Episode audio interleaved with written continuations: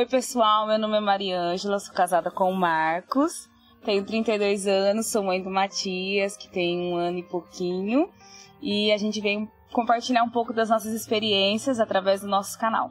No nosso canal nós vamos abordar muitos temas. Filhos, maternidade, paternidade, vida ministerial, um pouco do que Deus tem feito conosco nesses três anos de casado. Música.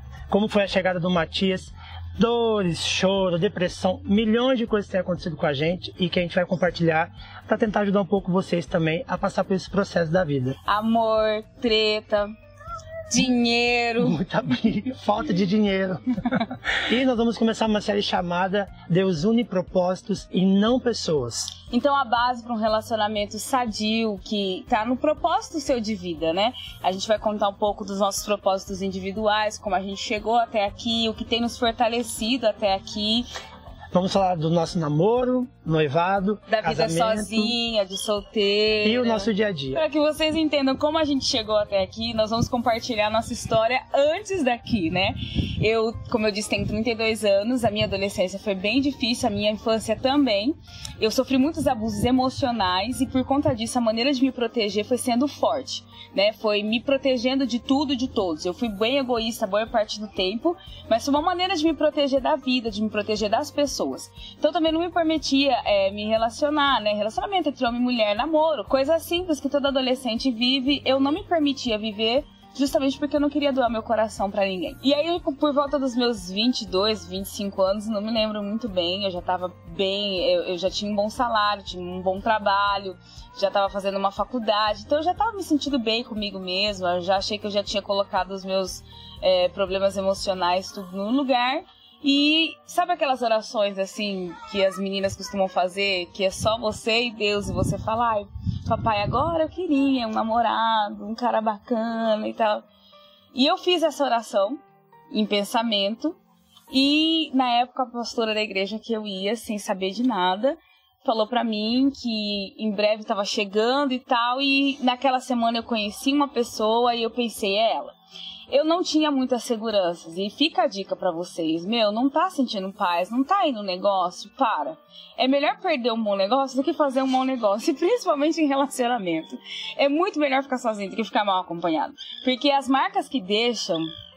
Enfim, eu embarquei nessa e foi uma furada muito grande. Eu fui trocada. Então doeu pra caramba, principalmente por saber que eu tinha feito aquilo comigo mesma. Uma outra hora eu vou contar para vocês com mais detalhes essa experiência, mas só para chegar até aqui é, eu precisei guardar mesmo meu coração e eu levei acho que cerca de um ano, um ano e meio para digerir mesmo tudo que tinha acontecido, tudo que ele tinha feito comigo.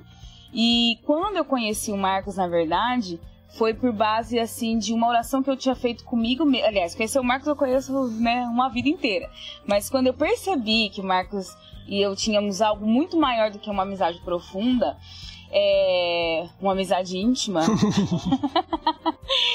eu, eu lembro de muito antes disso, assim, de chegar à conclusão que eu só poderia ser feliz com alguém se eu entrasse nesse relacionamento como se eu nunca tivesse sido machucada.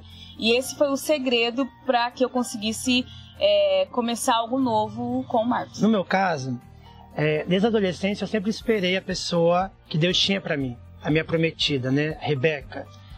E eu andava numa turma de amigos e todos começaram a namorar, se relacionar, e eu era um dos únicos que não tinha ninguém.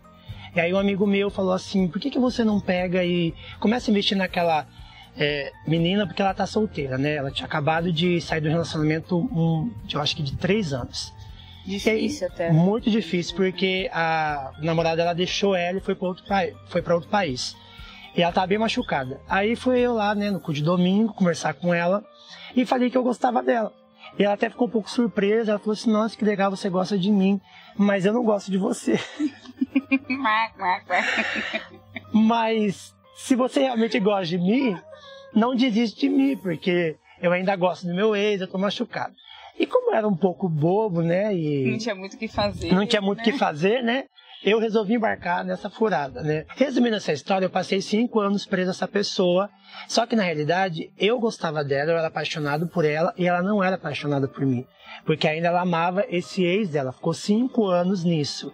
E eu acabei me machucando muito, me frustrando muito, é, a ponto de eu saber que ela não era para mim, mas eu queria ficar com ela. Resumindo, a gente chegou a namorar nesse período, somando assim seis meses. E num dia eu tava num ponto de ônibus, e ela com ela, né, que a gente era muito amigo nessa época, e eu comentei com ela. É, eu sei que essa pessoa não é para mim, só que eu quero ficar com ela, só que eu tenho medo de é, não saber o que Deus tem para mim. E foi muito interessante, porque nesse dia a gente descobriu sobre plenitude e misericórdia. E isso é a chave que todo mundo devia saber na vida e principalmente nos relacionamentos. A diferença entre plenitude e a misericórdia. A plenitude de Deus é você viver o máximo da vida, porque é a vida que ele planejou para você e ele como seu pai, ele sabe o que é melhor, ele sabe a frente, né? Ele não tem uma visão limitada como a minha e a sua. E a misericórdia é quando a gente faz as coisas pela burrada, pelo próprio braço, mas Deus na sua infinita bondade, porque ele é um bom pai, ele olha com misericórdia e acaba nos safando de certas coisas. Então a diferença entre viver plenitude e misericórdia. Plenitude é quando você espera, ouve a voz de Deus, e misericórdia quando você faz o que você quer e ele, na sua infinita bondade, te ajuda e. Enfim, né? Tem misericórdia. Imagina você passar a vida inteira sem saber o que Deus tinha para você ou estar do lado da pessoa que Deus não preparou para você. Uma coisa que eu quero ressaltar é que naquela época lá eu não tinha um amor próprio. Então eu acabava me doando mais para aquela pessoa do que para mim. Como eu era muito machucado, eu tinha muitos problemas interiores, eu acabava externando isso nela, amando mais ela do que me amando. E é esse o nosso erro. A gente esquece que primeiro a gente tem que se amar para depois amar alguém. Na verdade, quando a gente é solteiro, o que vale é o amor próprio. Quando você casa, aí sim é um amor ao próximo. Porque quando você casa é, alicerçado naquilo que Deus planejou para você, vai acontecer o seguinte: eu vou amar o Marcos e o Marcos vai me amar. Automaticamente, todo o amor que eu tô dando para ele vai ser abastecido pelo amor que ele tem por mim. O que não acontece quando você vive, às vezes, a misericórdia de Deus e não a plenitude de Deus. Porque, diferente de qualquer outra decisão, como uma faculdade, uma viagem ou um trabalho, o casamento depende de duas pessoas. Não depende só de mim e de Deus, depende de mim, do Marcos e de Deus. Então, é, fica muito difícil quando um não está naquele mesmo propósito. Por isso que a gente chegou nessa conclusão que Deus ele não une pessoas e sim propósitos de vida. Então, para que você tenha um relacionamento saudável, você precisa descobrir qual é o seu propósito de vida. Porque você só vai poder ser feliz com alguém que tem o mesmo propósito de vida com você ou propósitos diferentes, mas alinhados, que um complemente o outro. Bom, o tempo foi passando e a gente já tinha superado tudo aquilo que tinha acontecido com os nossos antigos relacionamentos, a gente estava mais maduro com isso. E a gente cantava junto no louvor, a gente frequentava a mesma igreja. E aí a gente começou a trabalhar junto com os adolescentes, foi se aproximando, foi saindo, indo no cinema, curtindo restaurantes, a vida, curtindo né? a vida juntos. que a vida tinha de melhor. E ao mesmo tempo a gente compartilhava experiências. E era legal que várias coisas batiam, né? Vários sonhos, vários desejos eram o mesmo. Mas era uma amizade muito profunda, porém muito pura também. A gente Am... não tinha nenhum tipo de interesse. Amigos de verdade mesmo, né? A gente é. só compartilhava nossas experiências do dia a dia. Aí eu trabalhava num lugar que foi mandado embora e ela trabalhava num lugar que ela não aguentava mais, então ela pediu as contas. Aí eu falei assim para ela: "Vamos viajar?" Vamos pegar. Vamos fazer uma viagem só de ida. Só de ida. Volta. Vamos pegar o único dinheiro que a gente tem, das rescisões e vamos viajar. Aí eu chamei ela para ir para o Uruguai e para Argentina. E aí a gente foi uma viagem de 33 dias incríveis. E aí, voltando da viagem da Argentina dentro de um ônibus, tava assim um céu estrelado, muito bonito, que era um ônibus de dois andares, né? A gente tava bem na frente assim. E a gente conversando sobre relacionamentos, ela pega e me pergunta. é que tava. Eu. É... Vai. É que tava bem esquisito já no final da viagem, né? Daí eu perguntei pra ele, falei assim, estranho, né? Parece que a gente se gosta. O que, você respondeu? Aí eu peguei do nada, assim, até hoje eu não entendo porque eu fiz isso, eu peguei e fiz assim, vem cá, deixa eu mostrar. Aí eu, ai, coisa esquisita. Eu também não sei até hoje porque eu fiz isso, né? Aí eu falei assim pra ela, ah, não sei não, acho que a gente não se gosta não, acho que, a gente é só amigo. A gente tá muito tempo viajando junto, a gente tá confundindo as coisas. Aí ela já ficou com um pouco de vergonha, né? E ela falou assim, ah, então deixa esse assunto pra lá. Eu falei assim, não, se a gente se gostar, com o tempo isso vai aparecer, mas... Aí eu, não, não, não precisa não, deixa pra lá, deixa quieto. No fundo, no fundo, é, eu tinha medo, na realidade, de perder minha amizade com ela. Porque há um tempo atrás, de, dessa viagem para trás, um ano para trás, um dia eu tava orando assim, aí eu até falei assim: imagina se a Maria a gente se gosta, ficar junto, e eu tá amarrado no nome de Jesus, né? Não quero perder nossa amizade, pai, que isso nunca aconteça. E eu contei isso pra ela depois, a gente riu bastante. Mas eu tinha medo mesmo de perder a amizade dela. Por isso que eu falei pra ela que eu acho que a gente não tinha nada, nada a ver. E aí, eu só não pensava em nada. E aí a gente pegou e foi pro congresso diante do trono. E lá a gente tava com o pessoal do Mega Vida. E a apóstola Priscila, ela pegou e falou assim: tem alguma coisa estranha com esses dois. Aí a galera que tava lá, não, eles só são amigos, eles são amigos de muito Deixa tempo. Eles. Deixa eles quietos lá, não. Eles, é, eles nasceram um pro outro, eles não vão eles não podem perder essa oportunidade. Eu não vou sair daqui sem Aí com quem que ela foi falar primeiro? Com a Maria Ângela. É, aí... Por que, que você tá falando comigo? Vai falar com ele.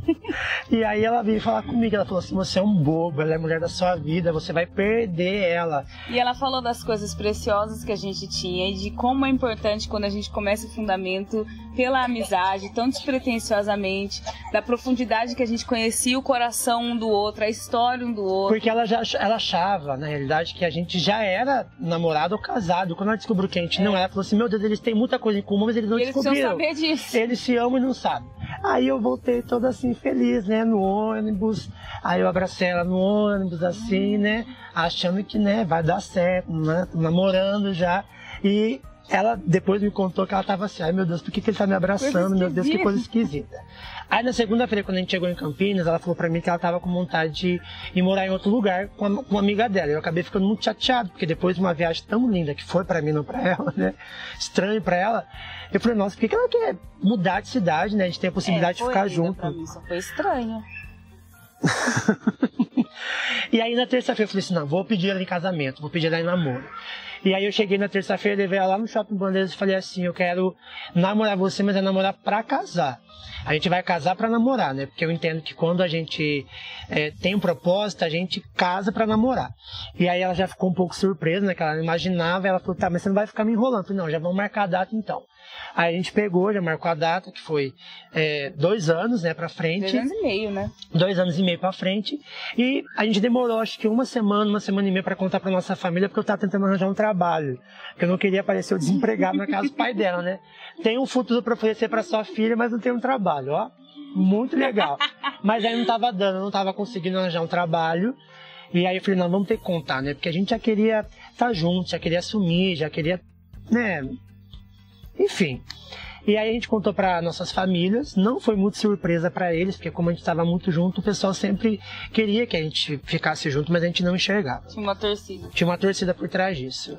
E depois de seis meses, seis meses certinho mesmo, a gente noivou. Não, a gente começou a namorar em maio e noivou em dezembro. Em seis meses? Claro que não, faz as contas. Seis, peraí, maio, é, junho, julho, agosto, setembro, tudo. Sete, sete meses, pelo amor de Deus.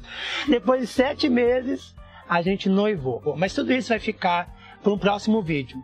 É, casamento, noivado e por aí vai. Só quero contar uma coisa para vocês. Faltando uma semana para o nosso casamento, as roupas já estavam prontas, dos padrinhos, madrinhas, tudo pronto, convite entregue. A gente não tinha pago o casamento, faltava 12.500 reais. Então nós vamos contar para vocês o milagre que Deus fez. Em algum lugar existe alguém que tem o mesmo propósito de vida que você. Você precisa esperar para poder conhecer. Então, se inscreva no nosso canal, ative a notificação aqui do lado para você receber os nossos vídeos e nos siga nas redes sociais, no Instagram e no Facebook, Marcos Fernandes e Mariângela Fernandes. Se você tem uma história interessante sobre plenitude, sobre misericórdia, se você tem uma experiência que você compartilhar, um pedido de oração, pode mandar pra gente que a gente adora conhecer histórias novas. Tchau, tchau. Beijo.